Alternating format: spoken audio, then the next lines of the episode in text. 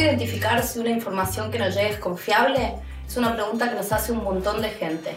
Durante la pandemia, mientras estamos en pandemia, la información más confiable viene de la Organización Mundial de la Salud a nivel internacional y del Ministerio de Salud de la Nación, que es la autoridad que está centralizando las decisiones para enfrentar a la COVID-19.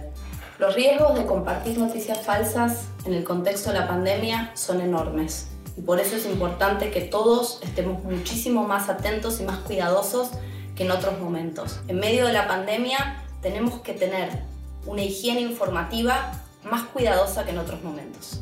El problema de la desinformación no es solamente un problema de los políticos, de los líderes sociales, de los líderes de opinión, de los medios, es un problema de todos. Porque sobre todo tenemos que tener en cuenta que a muchísima gente la desinformación le aumenta el miedo, a veces le genera pánico y le aumenta la angustia en medio de la pandemia, que ya es muchísima sin desinformación.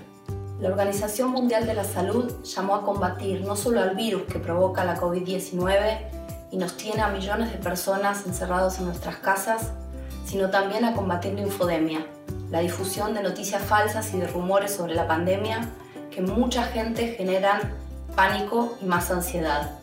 Queremos invitarte a que vos, desde ahora mismo, empieces a hacer algo para ayudar a parar la avalancha de desinformación que solo nos hace mal.